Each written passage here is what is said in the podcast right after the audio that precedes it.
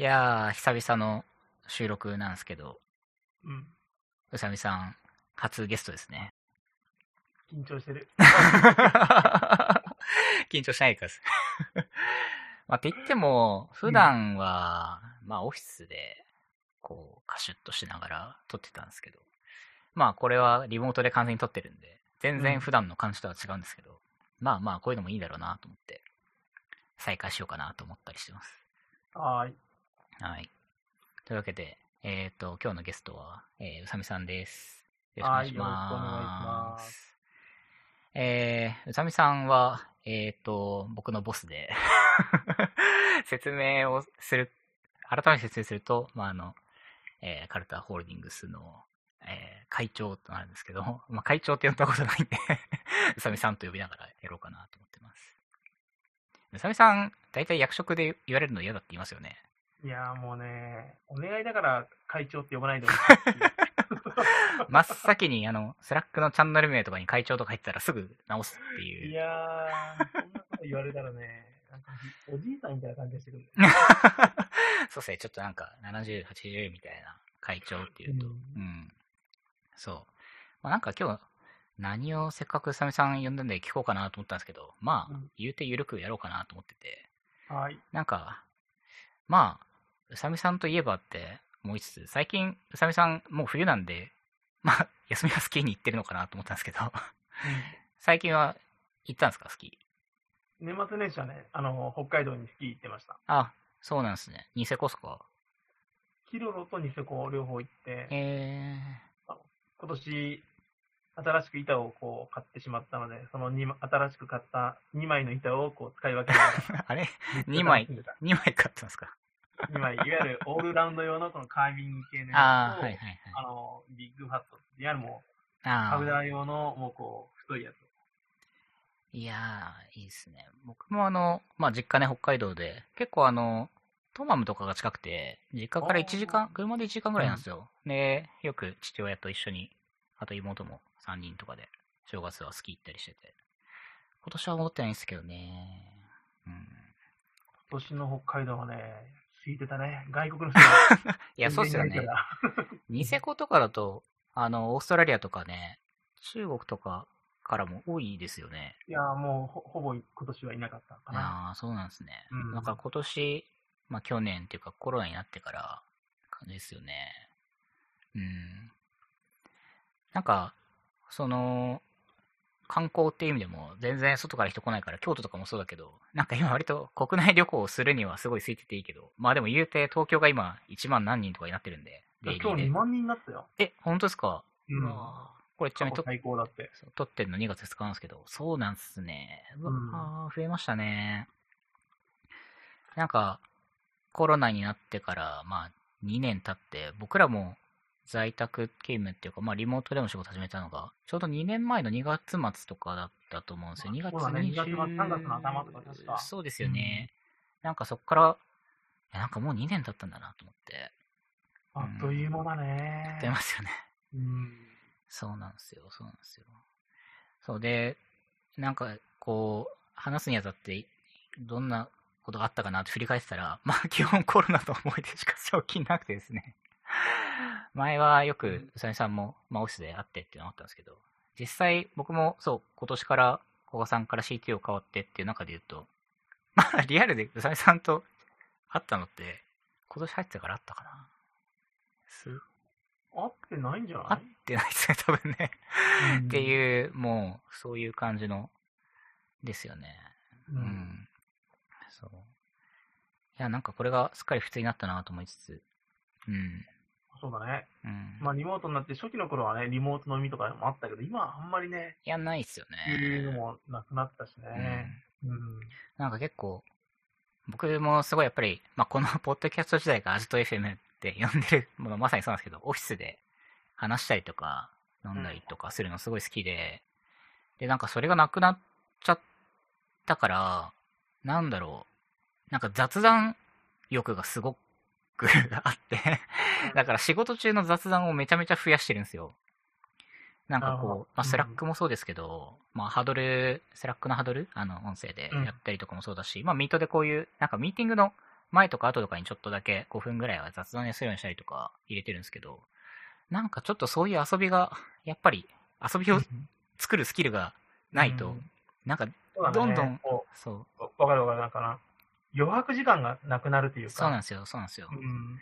それはあるね。そう。だからなんか、もともと、まあ今、こう、まあ、ボヤージュグループ、名前がなくなって、今、カルダホールディングスになってますけど、なんかこう、もともとボヤージュグループってすごく遊びのある会社で、すごくなんかそういう、遊ぶ、仕事って楽しいし、なんか、そういう暇な時間に話す話がすごく楽しいよねみたいな、なんかそういう文化がすごくあったなと思ってて、今はもちろんそうなんですけど、なんかそれを今意図しないと作れなくなってて、でも元をたどれば、まあオフィスの設計から始めて、もともとすごくそれを意識して作ってたんだなっていうのをなんか改めてこういう関係になって 感じるようになって、うん。うん。そうだね。やっぱりその、リアルな空間があることでそういう余白を作りやすくなるし、うんこの、まあそういう遊びであったり、なんだろうね。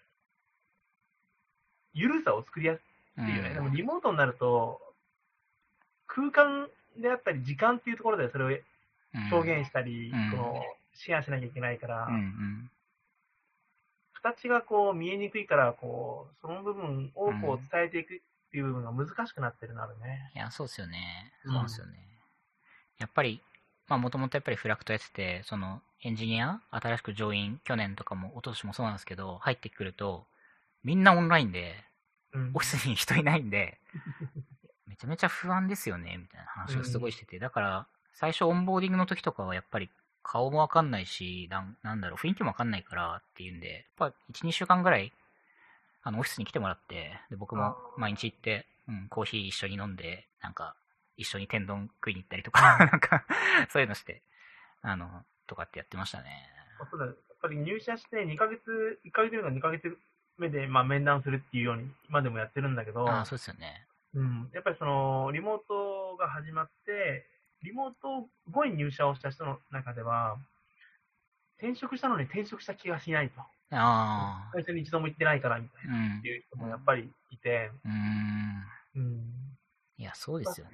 そういう意味ではやっぱりリアルなオフィスもうまく活用しながら、このハイブリッドな形での働き方をどうこう、うん。まあ、作っていくのかっていうのは、非常うんに多分こう、クリエイティブな働き方をこう今後僕ら考えていかないといけないんだろうなとは思う。うん、うん。いや、そうですよね。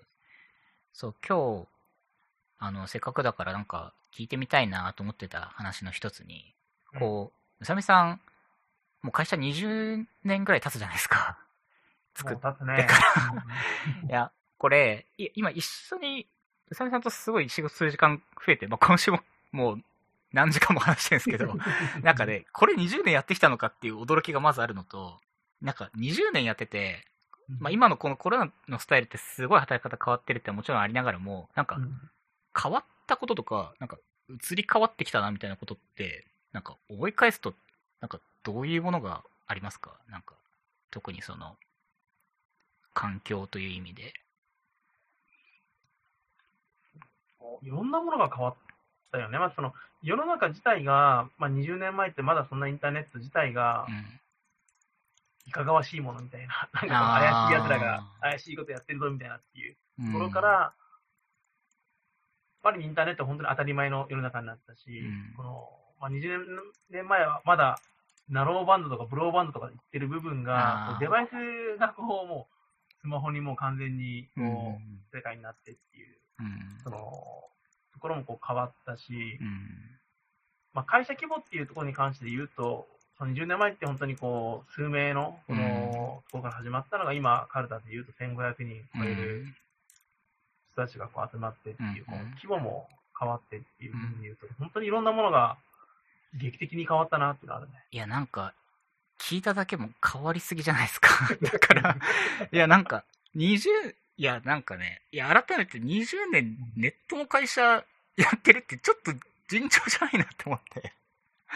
だって、ガラケー向けのサービス作ってたサービス、ね、会社っていうか、まあ、ガラケー向けのサービスは当然閉じてるわけだし。あの、ちなみに昔、着メロとか着歌やってたからね。あ そうだったんですね。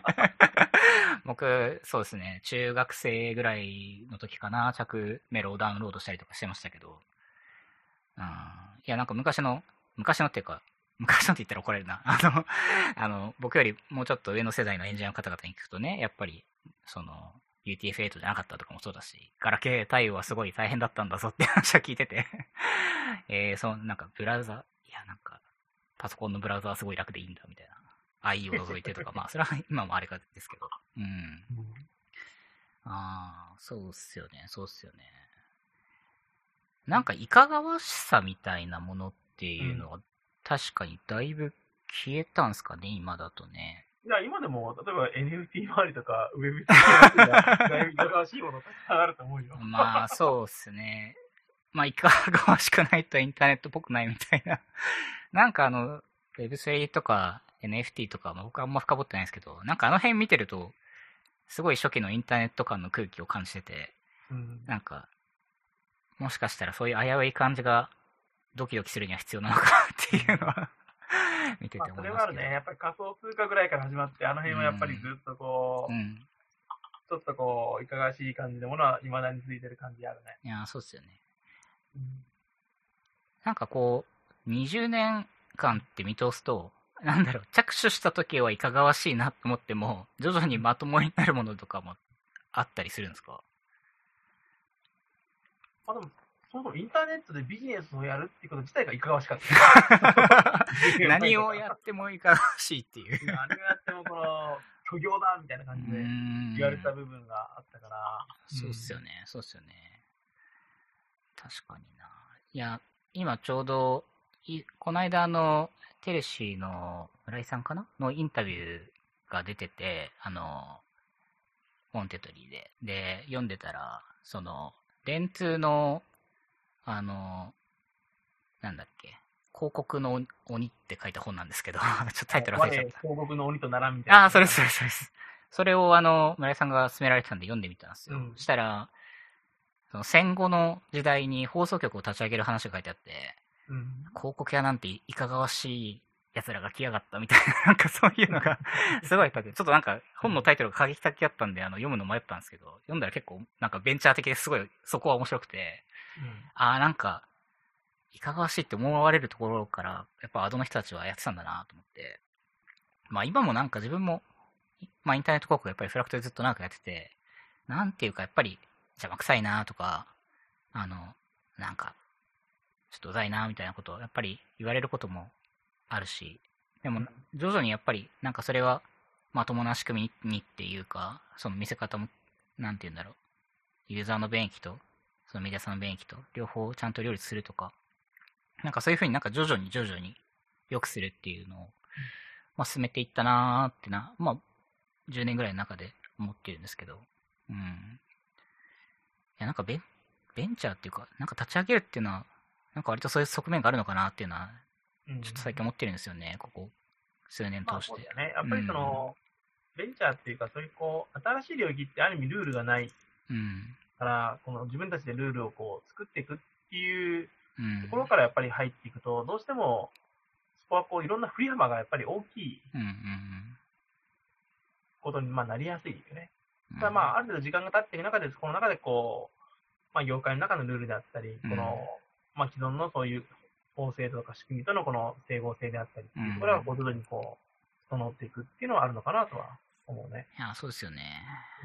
うん。うんまあ、まさにね、今も、まあ、サードパーティクッキーじゃなくして、新しい仕組みを作ろうって、まあ、Google もそうだし、IAB 中心にやったりしてますけど、うん。そう、なんか、あ、今、なんかずっとそれの中でやってたんだって、なんか10年くらいやると、その、僕も少しそその差分の渦の中にいてやってるからこそ、あ、こういうダイナミックな変化が、なんか、2、3年じゃなくて、なんか5年とか10年のスパンだと起きてくるんだっていうのが、なんかちょ、ちょっとわかるように、ちょっとわかるようにっていうか、ちょっと実感を伴ってきたなっていう、うん、なんかそういう感覚があるんですよね。いや、でもまだまだ変わると思うよ、ここから。まあそうです。うん、こっからなんか、これ変わるなみたいなって予想してることってあったりするんですか？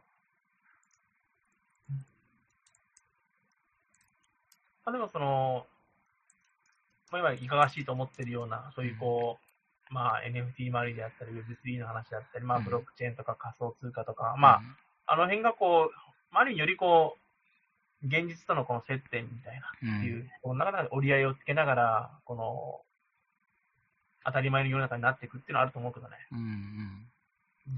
まあ今今で言うと、まあ Facebook はメタ社になり、うん。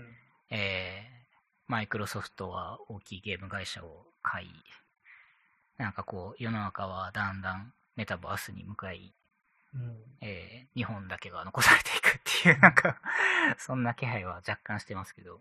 うん。結局その、成長し、まあ、これ僕らも含めて成長していこうと思うと、うん見えてる領域の中で成長領域を探してそこで成長していこうっていうフェーズから、うん。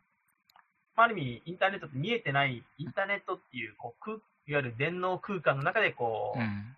フロンティアを探して、そこでこう、成長してきたのうんが多分ここ10年、20年ところから、まあ今そういったまたこのメタバースの話とか、うんまた違うこの、新しい電脳空間というか、うん。うん。っていうところがこう出てきてっていう、そこの中でこうまた新しいイノベーションを含めて、こう出ていくっていう、そういうのが繰り返されてると思うんだよね。うん、いや、そうですよね。ちなみに、ぼめあの僕、めちゃめちゃメタバース住民で、うん。あの、もうずーっと FF14 っていう MMORPG を遊んでて、ゲームの中で夜な夜な戦ってるんですけど、世界の中で。うんお家もあるし、着せ替えもできるし、チャットもできるし、なんだったらボイスチャットであのよく遊んでる人たちもいて、いや、なんかメタバースだなって思ってるんですよ。すごい。FAO の世界だね。そうですね。あとは、あの、頭にあのね、神経直接つなげば、あとはね、寝たままできるんですけど、まあ、そこまではちょっとまだ行ってないんですがそ、れでね、もうフルダイブできるようになったらもういいよね。そうですね、帰ってこなく。入ってこれないね。いや、それが人類にとって果たして幸せなのかどうかはちょっと知る由はないんですけど、いや、もう本当にマトリックスの世界になってるけど、だからうね、ん。どっちの世界が、いや、そうっすね。そうっすね。僕はでも、リアルでコーヒーの匂いとか味とか感じたいし、うさみさんもグルメインスタグラマーなんで、ちょっとそれがなくなると生きていけないと思うんですけど、まあそうね、生きていけないとは思わないけど、あの、そういう楽しみをうん。大切にしたいなと思う。いやー、ね、いや、そうそう、そうなんですよ。だからなんか、実は意外と、意外とってか、自分の中でその、メタバース、よくわかんなくなってきてて。うん。でもなんか、ちょっと近しくありそうだなと思うのは、その、ワークスペースのバーチャル化がすごい進んだじゃないですか。やっぱこううん2年間で。っていう意味で言うと、まあ今、例えば Slack 使ってとかもやってますけど、まあ、たまにそのなんだろうな、仮想オフィスみたいなソフトウェアがあって、うんじゃあなんか座席がこう、ウェブ上でプロットできて、近くに行くと声が聞こえるとか、あそういうことをやってるサービスもあったりしますけど、なんかその辺はもうちょっと、離れてても一緒の空間で働いてるみたいなものは、進みそうしてほしいなと思ってて、うん。なんかそうすればもっと場所が自由になって、別にアメリカに行っても日本に行っても、まあちょっと時差はあるんですけど、あの、本当に会議室で一緒に並んでるようになるようなもの。なんかそういうのは実現されてほしいなと思ってるんですよね。うん。なるんじゃない？そうなんですよね。テクノロジーの進化を見てると。そうそう、3D ディスプレイとかもね、見てるとうん、やっぱすごいんで、そう。なんかそれは来てほしい未来ですね。うん。んそう。まあ、なんかっていうことを、よく日常的に妄想しながら、僕らってやっぱり、なんか、オフィスのレイアウト考えたりとか、座席どうしようかなとか、普段やってるわけですけど。うん。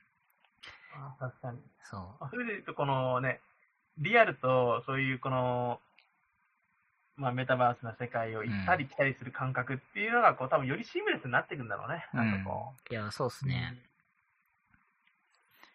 なんかちょっと話を展開するとですね、うん。なんかもともと、その、まあ、20年前ウェブの会社やろうっていう前って、宇佐美さんって、なんかテックとの出会いみたいな意味で言うと、なんかどういう感じのきっかけでそのテクノロジーと仕事で携わるようになったんですか？これ新卒で入った会社が、今でいうデロイトモコンサルティング、コンサルティングファームで、うんうんそこで、この、新人研修の時に、システム開発の研修のプログラムをプログラムというか、こうカリキュラムもあって、そこで初めて出会った。というのが、あ、違うな。違うわ。初めて、中2の頃にほう PC8801FR っていうパソコンを買って、えーそれで、ハイドライド2とかうん、なんか、イースとかゲームをやったのが、多分、おテクーとの出会いかも。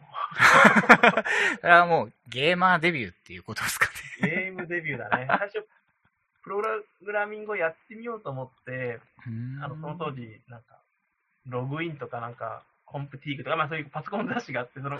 裏になんかこう、プログラミングがこう、フログみたいなのがついててさ、それをそのままこう、あ、打ち込む？はいはいはい。MS ドかなんかで打ち込んで、やるとこう動くみたいなのがあったんだけど、うん一回もちゃんと動かなくて、あ、俺才能ないなと思って、あの、高級ゲーム端末となってしまったっていうのは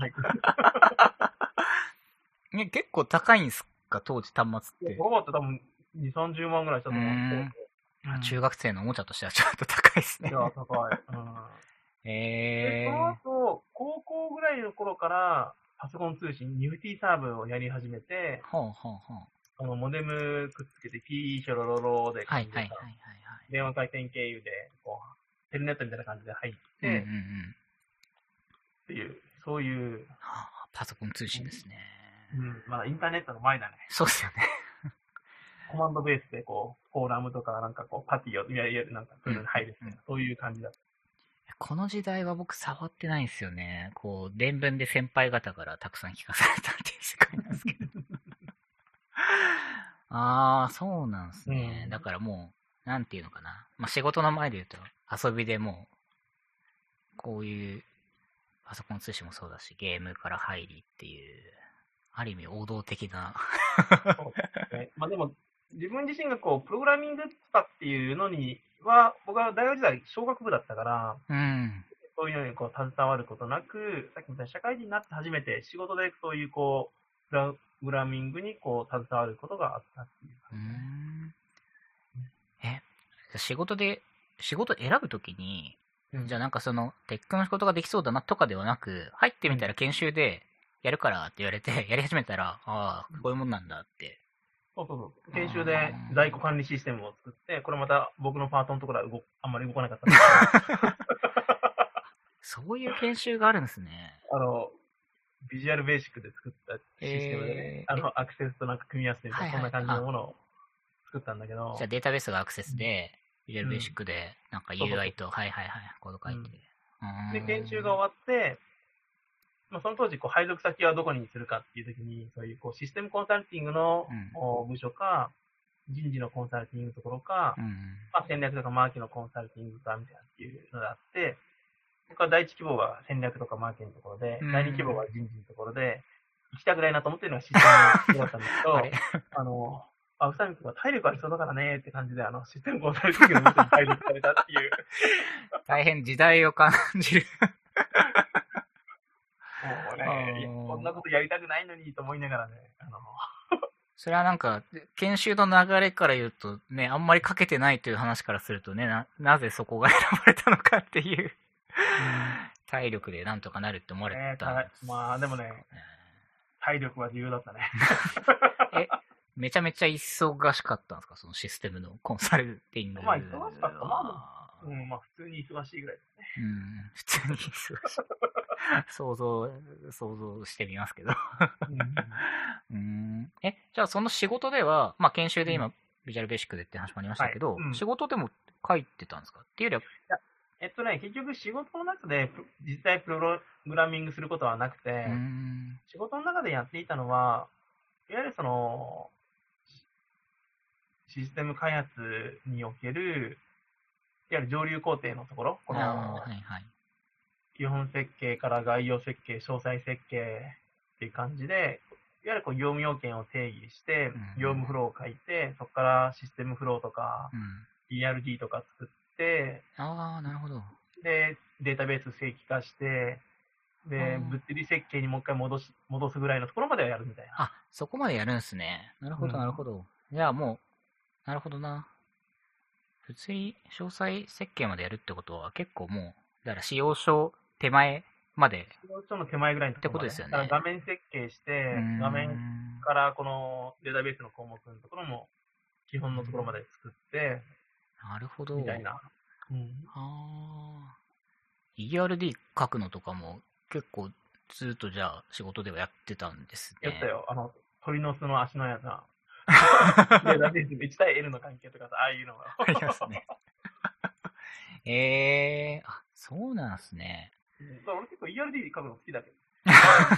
ER って言われたらこいや、ER 図面白いですよね。なんか、う。うん。あれすごく、現実世界をつなぐそのデータのモデル、まあ、リレーションの、エンチとリレーションモデル書くって、僕も大学の授業でやったのかな大学院で ER の授業があって、なんかいろんなお題をその、なんか授業中にみんなで ER と書いてみたいな。これすごい面白いなと思って。うん。なんかあれを起点にその、いわゆる、まあなんでデータベースつながったりとか、まあ、っていうところが、パッてつながった時に、え、なんかこの紙とペンだけで、なんかすごいこれを抽象化して、実体に落とせるツールを得たぞっていう感触がすごくあって、うん。それはなんか嬉しかった記憶がありますね。うん。そうだよね。だからこう、世の中の事象を全部データをベースにこの、うん。モデル化するっていう、こうでデータはこうそんなに変わらないから、データのコードをちゃんと抑えるのが大事みたいな、そういうのが、その当時、こう、すごい教わったっていう感じだよね。そうですね。え、それってちなみになんで、年代的には、1990、96年から98年、あー、なるほどっすね。その当時 DOA っていう data oriented approach っていう、あー、はい、はい。システム設計をするっていうのは結構うーん。まあ流行っててっていう感じかな。だからまだ Java もそんな出てこなく、Java が出てきたか出てきてないかぐらい、うんうんうん。まだ全然こぼる前世。まあそんな業務システムではね、Java っていう感じじゃなかった時代ですよね。うーん、なるほど、なるほど。ああ、そうなんですね。ああ、なるほどな。じゃあもう、ほんと新卒っていうか、同期で入った人たちでシステムに入った人たちは、もうそうやって業務要件バーってヒアリングして、ER 図書くみたいな仕事を、なんかいろんなクライアントに対してやってるみたいな。なんかそういうところに放り込まれて、何年間かやってたっていう。あの、僕はそんな、いろんなプロジェクトに、じゃなくて結局もう一つすんごい大きいああ、そうなんです有形ね。の会社のところの、にずっと関わっていたから、結局そんな、いろんな会社のこのシステムを見たっていうわけじゃなかったんだけど、ん。あなるほどっすね。なんか今今もそうですけど、やっぱり業務のドメインをちゃんと理解してデータモデルに落とすだけでもすごい時間がかかるし、あと元からこうあるものにどうやってそれをじゃあ拡張していくかっていうところもまた難しいポイントで、まあ僕らもよく開発でやってますけど、なんかそういうプロジェクトの場合って本当になんか神経作るものをモデリングするみたいな感じのお仕事が多かったんですか？いや、そんな、付け出し付け出しみたいな。だからいかに最初に論理データベースモデルをどうこう、うん漏れなく作るかっていう、うん。ここが結構肝で、ああ、そうなんですね。最初にその、いわゆるし主要なプレイヤーっていうか、うん。何をこう管理すべきなのかっていうのを、いわゆるシステム的に管理しているものも、紙で管理しているものも含めてエンティティとしてこう、はいはいはい。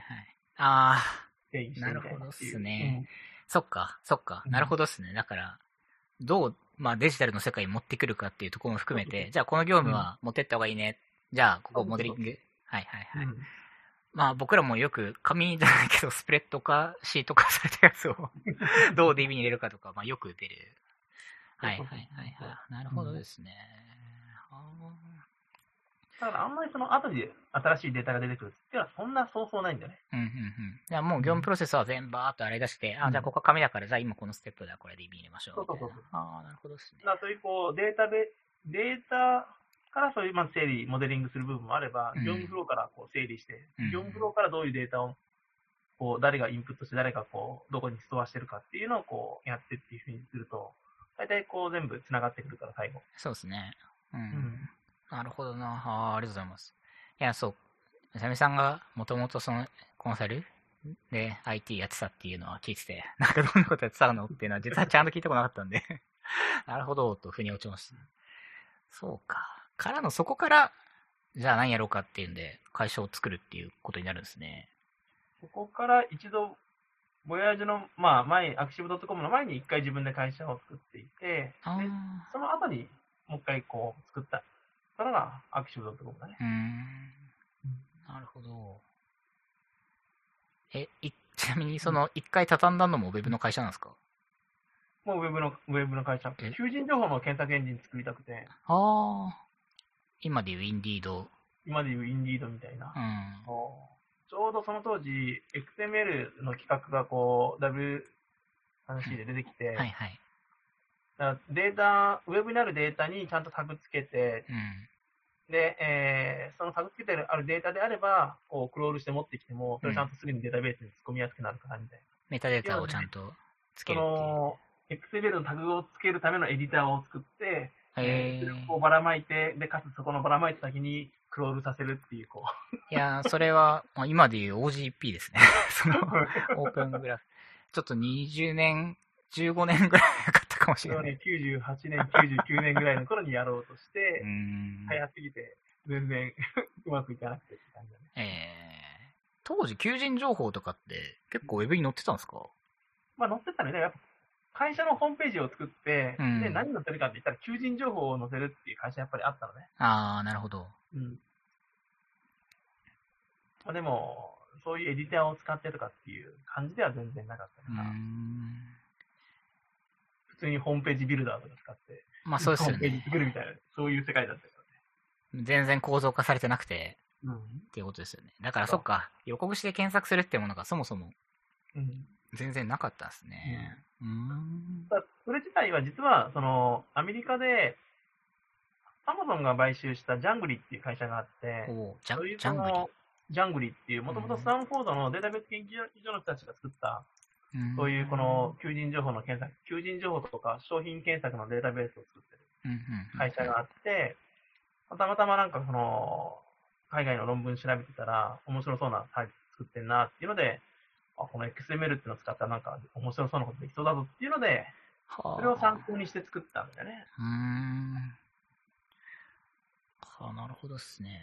で、ちなみにそこでジャングリは Amazon に買収されて、まあ結局でもその人たちがまた外に出て、結果、この Google でラリーページとかセルゲイ・ブリンたちのチームとかにその人たちが合流していってっていうのが、そうなんですね。うん、サーチの。仕組みをチのそので。うん。うーん。ここを知ると、あれ、俺もっとちゃんとやってれば、Google になれたんじゃないか。それは、やっといた方がよかったですね。おかしい、みたいな。って考えた人たちが世の中には 何人もいそうな気はしますが。うんそうなんですね。じゃあ、当時はあれなんですか？あんまり、まあ、使われないなっていうか、使えるツールがつくうまく作れなかったっていうか。うーん。なるほどですね。だからこう、検索エンジンって、実はそういうその20年以上前から興味がある領域としてうん。あって、で、それで、まあ、アクシブ .com は最初検証サイトが始まったんだけど、うん PC 内部になるときに、やはり商品情報の検索エンジンにしようっていうので、あもともとこう、アクシブ .com をこう作る前にや考えてたことをもう一回じゃあ、3年、まあ4年後、4年後、5年後ぐらいであれば、うんそろそろ時代的にいけるんじゃないのっていうので、EC 内部はそういうこう、ショッピングサーチっていう形で、あ。ああ、なるほど。いうのがそこなんだよね。はい、検索の、をやりたかったっていうのがそこにまた来るわけですね。ああ。でも結果その、ショッピングサーチもそんなにうまくいかず、っうん。ていうところで、じゃあこの Google とか Yahoo の検索エンジンをカスタマイズしてうん、他に会社に提供するっていう、検索のシンジケーションの方にそれが繋がって、ああ、確かに。そこからこう SSP に繋がってっていう。そうですよね。まあ、だから、まあ、フラクト社とかもともとアディンゴっていうね、名前でやってた時はう、ん検索メインでしたもんね。なるほど。あーなんか、つながりますね。全部繋がってるんだうーん実はうーん。なるほど、なるほど。あー。なんかこう、日本の中でというか、こう、検索のプロダクトがどんなものが出るんだろうって、一ネットユーザーとして、の感覚として、触ってた時に、やっぱり Yahoo ジャパンすごい使いやすくて、で、使って、でそのうち Google が出てきて、なんか、トップ画面がシンプルだけど随分いろいろヒットすんなと思って、それは僕多分中学生とか、もうちょっと前とか。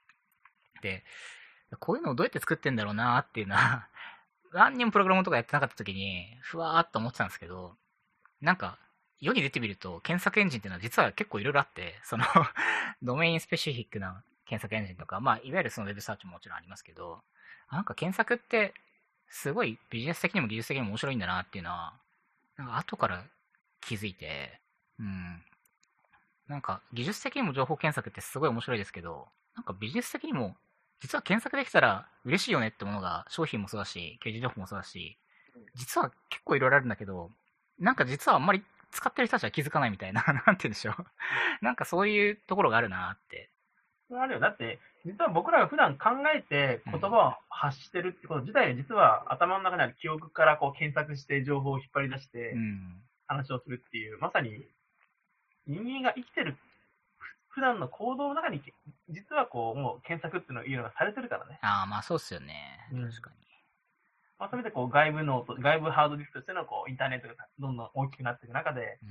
ある意味、人間の営みと同じようなことがこう機能としても求められていってっていう。うんうんうんうん。まあ発想を広げたりとか、なんかうんよく、まあ、僕大学の時にやってたその情報推薦で言うと、まあやっぱり Amazon がよく商品レコメンドですごく話題になった時期に、あれがその強調フィルタリングっていうものが使われていて、ただその、えっ、と、この商品とこの商品が似てるからといって同じものを進めても買ってくれなくて、じゃあちょっと意外性を混ぜようみたいな。なんかそれってすごく自分が物を買う時のアルゴリズム？アルゴリズムっていうか、自分の中の頭の中のロジックにすごく似てて、あ、このチーズは最近食べたけど、ちょっと、もうちょっと違うチーズを食べてみようとか、あるいはこう、なんかやったことないものをちょっと楽しんでみるみたいなものを、なんかすごい自然にアルゴリズムとして実現してるんだなって、なんかその時に勉強してて思って。なんか、なんか結構そうやって進化してきたものは、なんかこの10年多かった気がすごくしますね。うん。そうだね。うんなるほどな検索。いや、なんか、宇佐美さんのルーツはじゃあ検索なんですね、授業的には。まあ、インターネットの中で言うと検索かも。うん。でも、システムっていう部分で言うと、どっちさっきも ERD とか、はいはいはい。そういうところの方がベースにあるって感じ。なるほどですね。ああ、ありがとうございます。まあ、僕、フラクトの中でひたすら検索やりたいってずっ と言ってて、結局やってないっていうか、広告配信してばっかり。まあ、あれもね、レコメントなんで、ある意味近いんですけど、うんうん。そうか、そうなんですね。ああ、でもなんか、うん。いや、検索ってのはすごい、コンピューターと事業をつなぐという意味ですごく夢があるから、なんか新しいものを作れたらいいですね。うん。うーん。なるほど。あありがとうございます。はい。うんうんうん。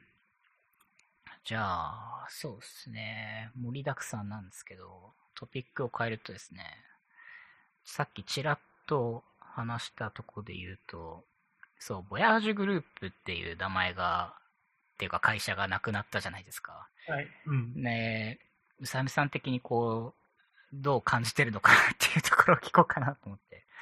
あの、なんか、個人的な感想を先に言ってしまうと、結構寂しいなと思ってて。やっぱり僕入社した時からボヤージュグループうん。だったし、まあなんか結構、なんて言うんだろうな。まあカンファレンスとかブログとかもそうだし、うんなんかいろんなところの発信もやっぱりボヤージュ、ボヤージュって言ってて、で、まあ中の人もやっぱり愛着がすごくある名前だったと思ってるし、でもなんかその中で、事業としては、まあ個々の事業、まあフラクトとかザックスもそうだし、デジタリオもそうだし、なんか個別の事業はそこでやっぱり文化がすごくあって、でもボヤージュグループとしての文化もすごくあって、なんかその、なんかサブカルチャーと親カルチャーじゃないけど、なんかその関係性は僕はすごく好きで、愛着もあったので、なんかその名前がなくなるまあでもカルタホールディングスになるっていう意味で言うと、な、一緒なんだけど、なんか名前がなくなったことが単純に寂しいなっていう 感覚があって、なんか、ちょっと感覚的な話ですけど、なんか、うさみさん的になんかその辺をどう感じてるのかなとか、なんか、その辺、なんかありますか？いや、もう感覚から言うと寂しいなっていう、もうその一言。うーん。その、うん、思った以上に寂しいなって。それ、それはあれですか？年、うん亡くなってから気づく的な感じですか？そうだねう。んその、まあ、今まで会社を作ってから何回も社名を変えてきてたからう、ん。もともと創業時はアクシブドットコムから始うまって、ん。2004年に EC ナビに変わって、2011年かな？ボヤージュグループに変わってっていうそうですね。形で、まあ、大体こう、6年、7年に1回ぐらいのペースで変わ変えてきてたんだよね。うん。うん。変わってますよね、結構社名。そう。うん。まあ、そういう意味で、まあ、またこの、まあ、カルタにこう変わるっていう部分っていうのは、ある意味今までともう変わってきてたし、うんまあ、出世部、出世部のように、ね、こう、組織の規模も大きくなって、こう、うんよりチャレンジ、大きなチャレンジしていくタイミングの中で、こう、変わっていくっていうのは、うんまあ、今回もそうかなと思っていたんだけど、うん。やっぱり一番この期間はもう10年うん。以上、10年、ちょっと丸10年ぐらいなのかな、っうん。ていう期間も長かったし、その、社名に紐づくいろんな思いとか、うん。まあ、制度とかもそうだけどっていう部分がやっぱり大きかったから、うん今までの他の社名とかと比較しても、うん。まあそういう意味でも、思った以上にこの社名が変わるっていうことに対しては、まあ寂しさを感じてるっていうのはあるね。なるほどですね。うん。そう、なんか、まあ、僕よりもっと長くいる先輩に聞くと、まあ、社名は変わるよって言われて、うさみさんはすぐ社名を変えるからみたいな。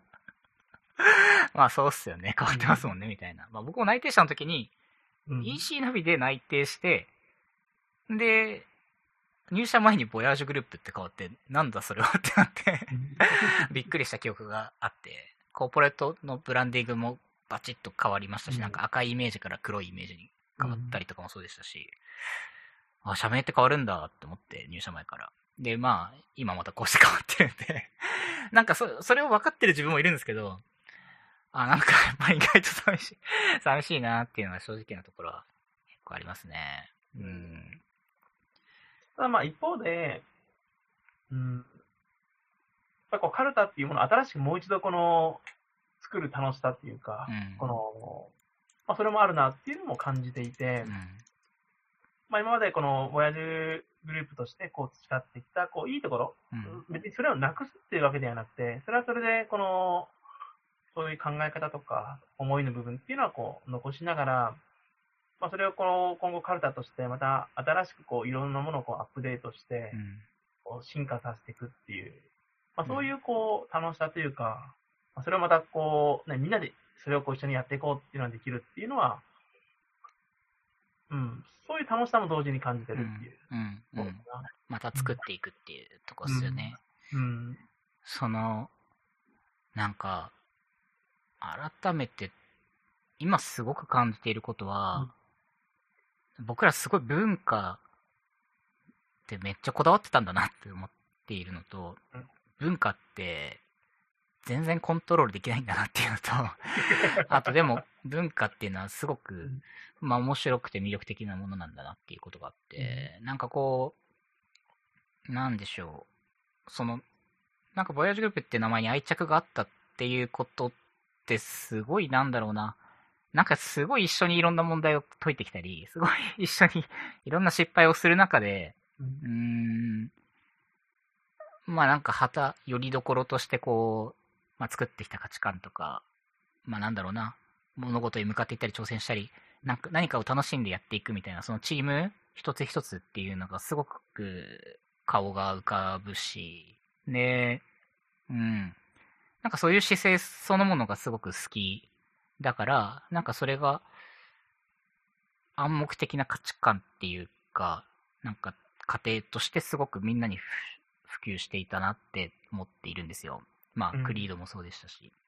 で、新しくそのカルタっていうものを、まあ、作っていくって中で、まあ、先日ね、経営理念も新しくリリースされて、でもなんかこう、ただ文字として経営理念を設定したからいいものじゃないって分かってたけど、なんでしょう？なんか作るの、作るっていうのはすごいおこがましくて、でもなんか、ないとよりどころがない。その、バリューだったり経営理念とかミッションがないとよりどころがないから、ないからこそ作るんだけど、でも、なんかそれを作るのってすごい、うん、まあ大大変、単純に大変、そのみんながそう向かってるのってすごい大変で、なんか名前とともにそういうものがなくなるわけじゃないんだけど、なんかこう、かといってすっとムーブできるものでもないというか、うん、なんかそういうことをすごい感じてますね。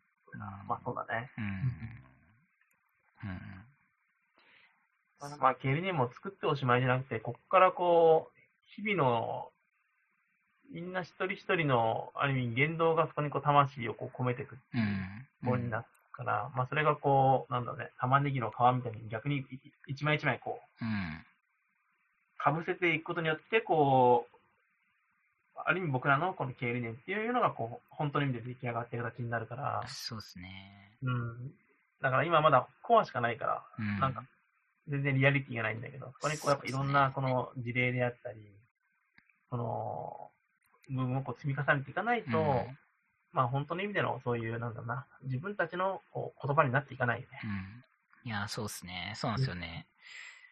そう、それをね、特に、まあ、この1ヶ月やっぱりすごく感じてますね。うん、一緒に、うんうん、経営会議とかもする中でもそうですし、うん。そう。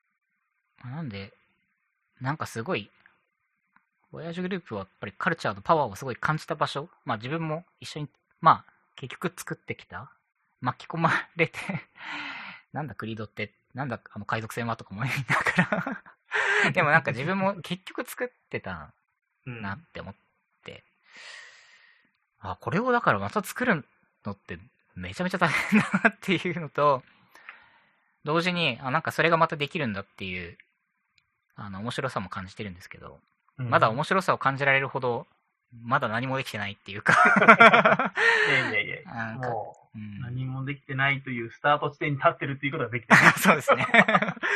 そう。いや、だからね、なんかっていう、うんそう、なんか文化を通じたダイナミズムを感じて、た上でさらにやっぱり、こういう活動を20年やってきたってのはやっぱり尋常じゃないなっていうのを同時に思ったんですよ。まあ、尋常じゃない。まあ、慣れだよ、慣れ。いや、慣れ、慣れますかね。慣れで、あ、またハリケーン来たか、ぐらい。い やいやいやいや、天気悪いわぐらいに言ってますけど、うんあらり吹っ飛んだみたいな。いやー、なんかね、そう、っていうのをね、話しててすごい思いますね。ううんん。まあでも最近ね、こう新卒採用のさ、面接とかをして、はい。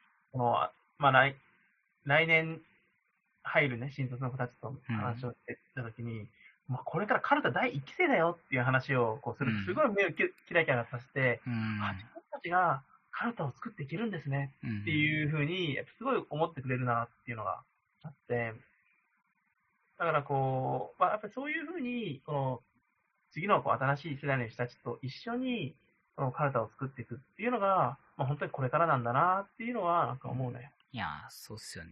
うんうん。そっか、思えば自分はボヤージュグループ1期生だったんですね。そうだよ。あんまり考えてなかったんで。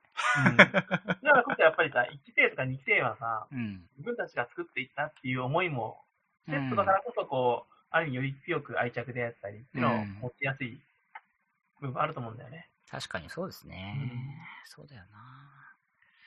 それがこう、今年の4月入社であったり、来年4月、う。うん。やっぱここ3年ぐらいの子たちっていうのは、うん。まさにそういう、この、十何年前の鈴研になるんじゃない？そうですね。うんなんかそう言われるとクローン人間感がありますけど、そういう意味ではなくてね。まあいや、でもそうですよね。そうなんだよな。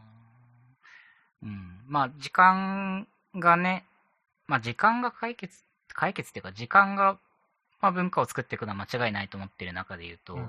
やっぱりいろんな経験を一緒にしていくこと、まあそのなんで、23年、まあ今年の4月ももちろん新しいメンバーが増えますけど、その中で、こう、一緒に仕事をしていく中で、まあ、議論を重ねて、なんかうん意思決定を一緒にしていく中で、価値観がまた新しくできて、ブラッシュアップされてうんいくのかなって、うん、思ってますね。うん。そうだね。うん。まあ、そういう意味で、まあ今日のね、この経営会議の中でも、この役員向けの合宿を今度やるとかっていう話をうん。したけど、まあリモートの、まあ今後もハイブリッドの形になるからこそ、そういうこうリアルに会う時のこの密度の濃い時間をどうこうメリハリよく作っていくのかっていうのはう、ん。このオフィスの中での働き方の話だけではなくてう、ん。うまくオフサイトの部分をどうこう組み合わせていくのかっていうのは、結構ね、重要になってくるんじゃないのかいやな。、わかります。なんか、うんやっぱりオフィスがあったことによる文化形成、まあ、と言ってしまったらあれなんですけど、まあ、それにつながりとかうん、価値観のぶつかり合いとかが、やっぱりあったんでうん、その場がやっぱ、家のこの暖房の効いた僕の自室に ぬくぬくしてたら、絶対そんなぶつかるエネルギー出てこないうん。なって、なかなか。うん、だから、すごくわかりますね。オフサイトの時間を共有すること。うん。いや、そうですね。いや、なんかテーマはぶつかりだなと思っています。うん。いや、そうよ。うん。ぶつからないと、お互いを理解するっていうところまで踏み込まないうんから、ぶつかることによってお互いこう、何が違いがあるんだろうかっていう違いに目を向けるようになって、うん。まあ、それはこう、違いを、まあある意味認め合うっていうところにもそれがつながってるし、そうですね。うん。そう、認める。まあ、知るかな？なんか、うん。ちょっと、う なんだろう、知る？わかるとか、なんかそういう感じがまず大事かなとうん思ってますね。うん。なるほど。いや、ありがとうございます。この、まあ、カルチャーとか、ボヤージュグループがなくなるなみたいなところは、本当にいろんな 思いがあって、ちょっと、うん、ありますが、まあ、作っていきましょうですね、次はね。まあそうだねうん。うん。まあ、ちなみに小ネタなんですけど、あの、うんまた社名は変わりますかっていう、あの、将来、まあ これは、まあ、5年、5年、まだ、なんだろうね。5年、10年後にはあり得るんじゃない？これね、ドメイン変えるのとか大変なんです。今、もう Google ワークスペースとかもそうだし。いや、なんかね、そろそろその、メタ社名っていうか、あのメタという意味ではなくて、あの、仕事用のドメインを作っておいて、社名変更と一緒に変えたくないな、みたいな、あの、ありますあー確ね。かにね。なんかワークスペース X みたいな感じにして、もうなんか、ちょにっとブランディングはいいんだけど、みたいなのは、よくあの ICT 本部のメンバーと話をしてますね。なんかこの前、このアルファベット的な感じに出しますかあそうそうじゃあそうそう。じゃあ日本風にイロハニホイットでいいんじゃない？いろはにホヘト .com とかで、まあ、もしちょっとすでにあったらすみません。あの、何か別のなんで。あの、そうですね。ちょっとあの、なんか原始的なやつを一つ 抑えたら、もうちょっと楽だなとか思ったりうんしてますけど。うんまあなんでね、まあこの辺はなんかそう、なんかブランディングとか、カルチャーとか雰囲気とか、作っていくものを変えていくっていうのは、勇気にしつつ、まあ内部のやっぱり働きやすさとか、まあそういうところの投資っていうのは当然継続的に、やっぱりちゃんとやらなきゃいけないし、うん、ここをやるためにっていう中で言うと、なんか結構やっぱり、統合っていう意味で言うと課題もね、たくさん出てるなと思うんで、うん。まあ、社名はまた変わるというね、想定で、ちょっと次は やっていきたいと思ってい。やー、あんま書きたくないな、でもそう考えると。もう、もういいかな。お腹いっぱいで、4回、5回くらい変えてきたからさ。聞いてる中のメンバーは戦々恐々としてまた変えんのかみたいなふうにやってると思うんで、あの、なるべく変えない方をしていこうと思います。あの、まあ、少なくとも当面は変えません。よろしくお願いします。みんなの記憶が薄れるまでは変えるとも言えない。はい。いやー、だいぶいろいろ聞けたかなうん。まあそうっすね。最後の一ネタみたいなところで言うと、まあ CTO 変わったんですけど、まあ、まあこれは質問っていうか、とりあえず初心表明的には、まあちょっと古賀さんが仕事めっちゃやってたんで、なんとか、とりあえずスタートできるように準備してきたんですけど、やってみるといろいろあるなと思って、やってみると、採用も広報も、裏のシステムも、セキュリティも、なんか、古賀さんは非常にたくさん仕事したということが、すごい分かって、アジョテ FM リスナーの皆さんは、まあ、知ってるとこだと思うんですけど、うん。なんか、まあ、未知なことができて、ちょっとフレッシュな気持ちでやっていますけど、うん。まあ、これからですね。うん。あの、お僕から見て、まあ1ヶ月経ったじゃん、CTO。ああ、経ちましたね。いや、さすが数件だなと思って。いや、ちょ ハードル上げるのはちょっと。あの、なんだろう。まあ、ある意味自分にできることとうんできないことのラインをまずちゃんと明確にあ、そうですね、最初にす。る部分。うんうんあれはやっぱり、あの、変に安請けやせずにう。んところっていうのはまず良かったなっていうふうに思ってるところと、あとその、よりこうみんなを、こう、いろんな人の意見を聞きながら進めていこうっていう、この、なんだろうな、スタイルっていうのかな。うん。あの、まあそれをこう単にエンジニアの人たちだけではなくて、このカルタの中のいろんな人たちにオープンにいろんなこの、お人とこう話をして、うんね、いくスタイルっていうところっていうのは、まあ、CTO 云々っていうよりもなんだろうな、新しいなんかこう、うん。こういうやり方もあるんじゃないの？みたいなっていうのをこう、まあ僕自身にも気づかせてくれてるところはあるなと思っていてりがとうござい。ます。うん。なんか、CTO、若干コミュニケーションオフィサー感が出てきてる気がしますね。なんか、いや、技術ってやっててもそうなんですけど、作るときに結局、何が誰やり、どうやりたいのとか、どういう責任持ってんだっけとか、なんか、どういうプロセスで進めてんだっけとか、まあ、よく宇佐美さんおっしゃってますけど、なんか、うんみたいな構造に着目して問題を紐解いていくと、大体あとはなんとかなるみたいなところあるじゃないですか。なんか、それをこう、そっちの能力を多めに使ってる気がしますね。ま あ、確かにそうだね。はい。うんうん。だからむしろ、なんか自分一人でできることほんと少ないんで、いろんな人に手伝ってもらってっていうか、助けてもらって、うん。やってますね、なんとか。やってますねっていうか、やってもらってますね。ね この、一、こう、エンジニアとして、こう、もう腕をブンブン振り回して、こう、俺が書いてやるぜっていうよりは、そうですね。ちょっとそれは寂しいんで、早くいろんなものを落ち着けて、僕はあの、ちょっとリサーチ的なこともしたいんですけど、ちょっとまだ、ちょっとまだですね、少なくとも今年の間は広報と採用は一巡りさせたいんで、評価と。うん。まあ、上半期は、ちょっと僕の GitHub の草は枯れたままだと思うんで、下半期に頑張ろうと思ってます。とりあえずは。はい。ううんん。まあ、そういう計画でありますけど。はい。まあまあね。うん。あでも、幸い、いろんな人が応援してくれて、うんうん、協力してくれてやってるんで、すごく、古賀さんありがとうという気持ちと、頑張ろうという気持ちで やってます。うん。はい。そんなとこですかね。ああ、もうあっという間に1時間ですね。早いね、あっという間だね。いやー、すぐなんですよ。うさみさんまたぜひ、あの、な、雑談しに 来てください。いいね、この、うんこれぐらいのこの、うん。ゆるっとした感じのそうですね時。間軸というか、まあ、アジト FM で張り詰めても仕方ないっていうかうん まあ、こういうね、場所なんでいいかなと思ってます。はーい。はーい。えー、じゃあ、久々のエピソードでしたが、そんなところで。えー、今日のエピソードはですね、 ajito FM.fm スラッシュ59で、ショーノート含めご覧いただけますので、えー、ぜひお願いします。はい。じゃあ、今日は、えっ、と、うさみさんでした。ありがとうございました。はーい、どうも